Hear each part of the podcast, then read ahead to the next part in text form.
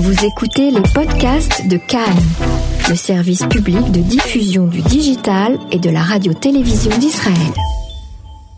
Nous sommes avec David Diamant. Merci de répondre à nos questions. Je rappelle que vous êtes euh, manager du marché français au sein du groupe Minute euh, Média. Alors on va revenir, avant de revenir sur euh, d'abord sur le marché français, avant de revenir aussi sur euh, sur ce groupe, son activité.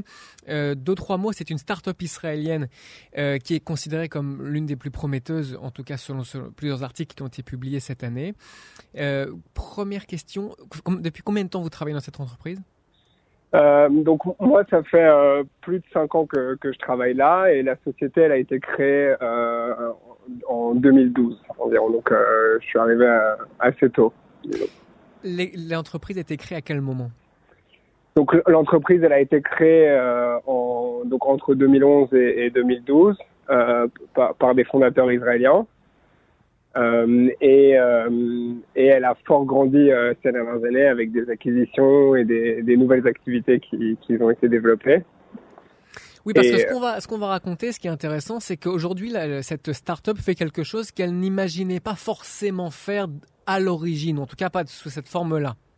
Voilà, alors en fait pas du tout, justement. Donc pour, pour, pour expliquer un peu les origines, euh, à la base, euh, les fondateurs, euh, Asaf et, et Gili, étaient des passionnés de football et ils avaient l'envie de, de, créer un média euh, de foot, mais pas euh, traditionnel, un média euh, plus qui s'adresse vraiment à la nouvelle génération, aux nouveaux médias, aux réseaux sociaux, etc.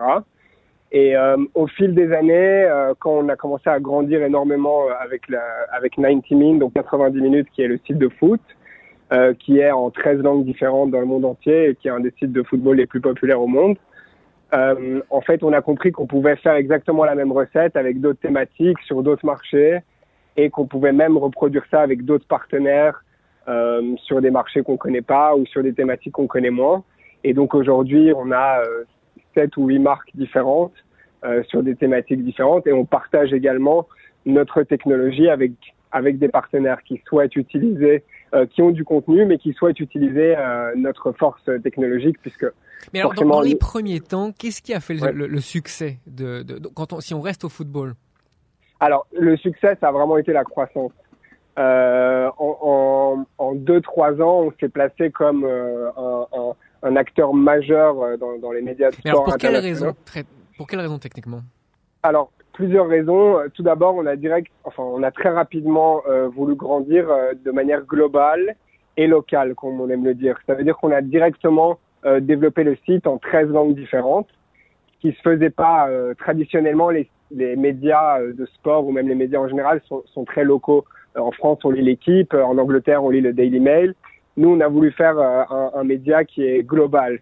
Donc, on a pu grandir sur plein de marchés différents en même temps. Et puis, grâce également aux réseaux sociaux, puisqu'on a beaucoup utilisé les réseaux sociaux, euh, où on a partagé nos articles qui étaient à tendance virale et qui, qui plaisaient beaucoup qui font le buzz, comme on dit. Et vous diriez que vous donc, êtes, faites partie des premiers à avoir utilisé ce genre. Alors aujourd'hui, ce genre de méthodes euh, sont, sont connues, connues de tous, et vous êtes l'un des premiers à l'avoir utilisé peut-être dans le domaine du sport ou du football voilà, on était assez euh, novateurs, comme j'ai cité par exemple l'équipe. Il, il y a, plein d'autres euh, sites qui étaient euh, plus traditionnels et nous, on était vraiment nouveaux en arrivant sur les réseaux sociaux. Et euh, comme j'ai dit aussi, de manière globale, c'était quelque chose de, de, totalement nouveau. Et, euh, et forcément, l'approche israélienne euh, fait que notre technologie était très solide. C'est-à-dire nous permettait de. Là, vous, parlez, vous abordez ici la partie très technique voilà, c'est ça. En, en, fait, donc depuis Israël euh, est piloté tout euh, le, le, la recherche et le développement, et euh, on a tout, tout, tout développé en interne, en opposition justement à certains concurrents que j'ai cités, qui eux font appel à d'autres sociétés qui créent la plateforme, etc. Nous, on a créé euh, vraiment tout, tout, tout de nous-mêmes, et euh, la plateforme est super, euh, voilà, super moderne, super, vraiment très, très bien créée et construite. Pour ceux qui ne connaissent pas, plateforme, qu'est-ce que ça signifie exactement? Plateforme, c'est vraiment, euh, c'est ce qu'on appelle, c'est l'arrière-boutique, si vous voulez. C'est en fait ce que euh, moi, donc en tant qu'employé de la société, j'utilise pour pouvoir diffuser les articles sur le site, euh, pour pouvoir ensuite les diffuser sur les réseaux sociaux, pour pouvoir éditer les articles. Euh, c'est tout ce qu'il y a euh, qu'on qu voit pas, mais c'est également ce qu'on voit. Donc le site en lui-même, on peut l'appeler une plateforme puisqu'aujourd'hui on distribue également ce, cette, plateforme, comme on dit, à d'autres à d'autres partenaires. Donc concrètement, qui peut utiliser cette plateforme? Est-ce qu'un un particulier peut le faire? Euh, non, enfin d'une certaine manière, un particulier peut, peut le faire puisqu'il peut lire nos articles ou il peut même contribuer euh, à nos médias en écrivant des articles. Mais ensuite, on fait plutôt appel à des sociétés. Donc, comme je le disais, sur certains marchés, on a euh, des, euh, par exemple, des anciens médias qui n'arrivent pas à s'adapter aux nouvelles technologies, et donc ils vont faire appel à nous pour euh, développer leur leur plateforme, comme on comme on l'a cité.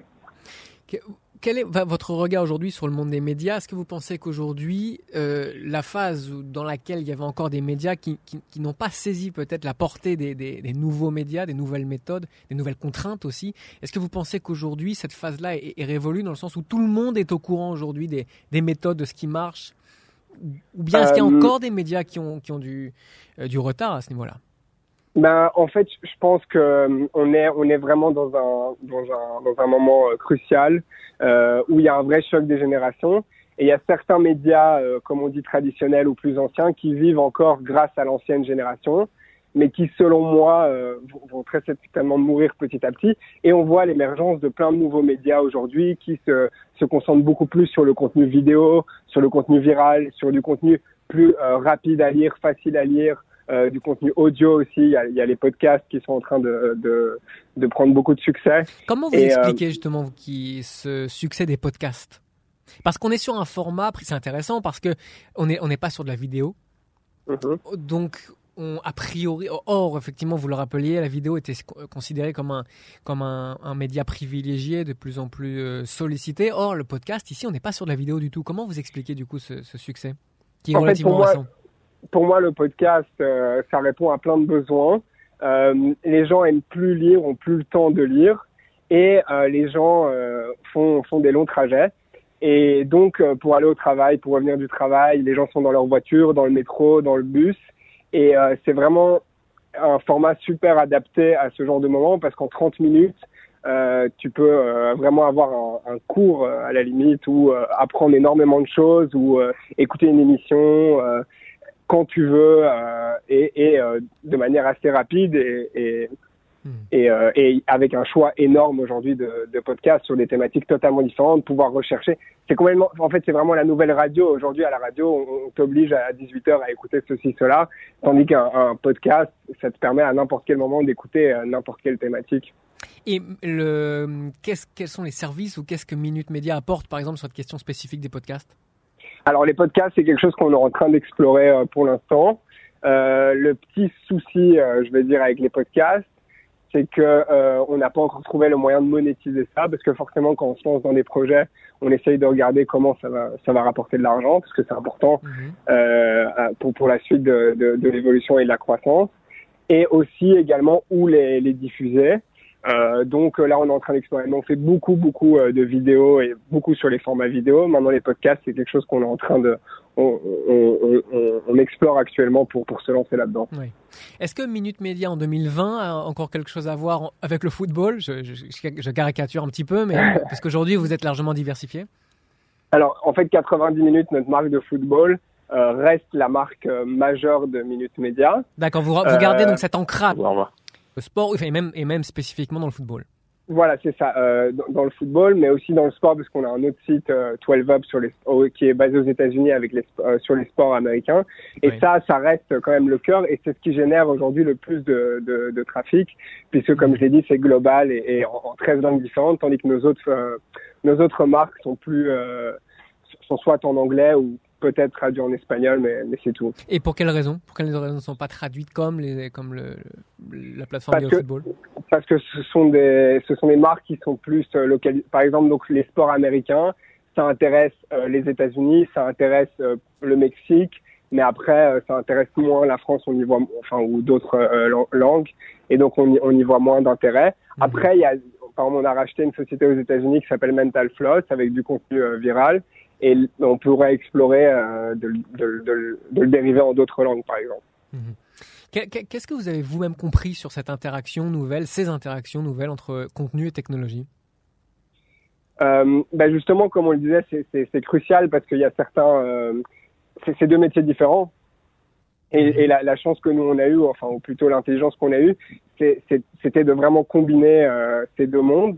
Et euh, d'ailleurs, si vous venez visiter nos bureaux à Tel Aviv, vous allez vraiment voir les deux univers au sein d'un même bureau, parce qu'on a d'un côté le contenu, donc des, supporters de foot, des, journalistes qui viennent du monde entier, et puis d'un autre côté des développeurs, des designers, des, product managers qui sont vraiment uniquement concentrés sur la recherche et le développement et, euh, voir collaborer euh, ces, deux équipes, c'est un vrai euh, bon mélange. Ça se passe au quotidien cette collaboration, c'est-à-dire que celui qui rédige quelque chose ou qui s'occupe de contenu a tout de suite en tête la, la, la, la technologie censée supporter ensuite la diffusion ou bah, disons que c'est un vrai challenge. Euh, donc là, j'embellis un peu la chose. C'est un vrai challenge parce que c'est deux mondes différents, comme je l'ai dit, deux mondes opposés. Et la personne qui développe un produit euh, n'a pas forcément connaissance des besoins des utilisateurs ou même euh, ou même des, des, journalistes ou des éditeurs et, et, vice versa. Donc on travaille beaucoup sur la collaboration entre les deux et euh, et de voir justement d'utiliser un maximum le feedback des éditeurs auprès des développeurs et l'inverse également. Hmm. Alors vous évoquez le, marché français euh, parce que vous êtes aussi responsable de ce marché français à Minute Média. Quelles sont vos cibles exactement? Donc en fait, euh, comme je l'ai dit, donc moi je suis euh, essentiellement concentré sur 90 minutes, la marque football, qui est présente dans, dans, dans 12 pays différents. Mhm. Et donc moi je m'occupe du marché français. Le site est totalement en, français et génère plus de 10 millions de, de vues par mois en France qui est vraiment énorme et ce qui nous positionne parmi les, les plus gros médias euh, de, de, de, football. Et comme j'ai dit, on essaye d'explorer peut-être d'autres marques euh, à développer également euh, sur le marché français. Et euh, j'essaye aussi de proposer, donc comme j'ai dit, la plateforme et nos technologies à des potentiels partenaires en France des médias que, que, vous connaissez sûrement. Et de ce point de vue-là, quelles sont les spécificités du marché français par rapport à d'autres marchés? Euh, Le marché français euh, est, est, a un côté très traditionnel, donc un peu fermé aux, nouvelles technologies, etc. Euh, très franco-français aussi, ça veut dire qu'en France, on aime bien collaborer avec d'autres boîtes françaises. Ce qu'on a vu comme challenge en venant d'Israël, on, est, on un peu plus dur à, à, à trouver des partenaires. Mm-hmm. mais il y a quand même beaucoup d'intérêt et il y a beaucoup de place en fait pour nous parce qu'on a vu sur certains marchés comme l'Angleterre, il y a vraiment énormément de nouveaux médias, tandis qu'en France, ça commence à venir, mais par exemple dans le sport, on a été vraiment, euh, parmi les premiers et, rapidement parmi les plus importants parce qu'il y avait vraiment une, place importante à prendre. Mhm. Merci pour toutes ces explications, David euh, Diamant, manager du marché français euh, pour le groupe Minute Média. Merci.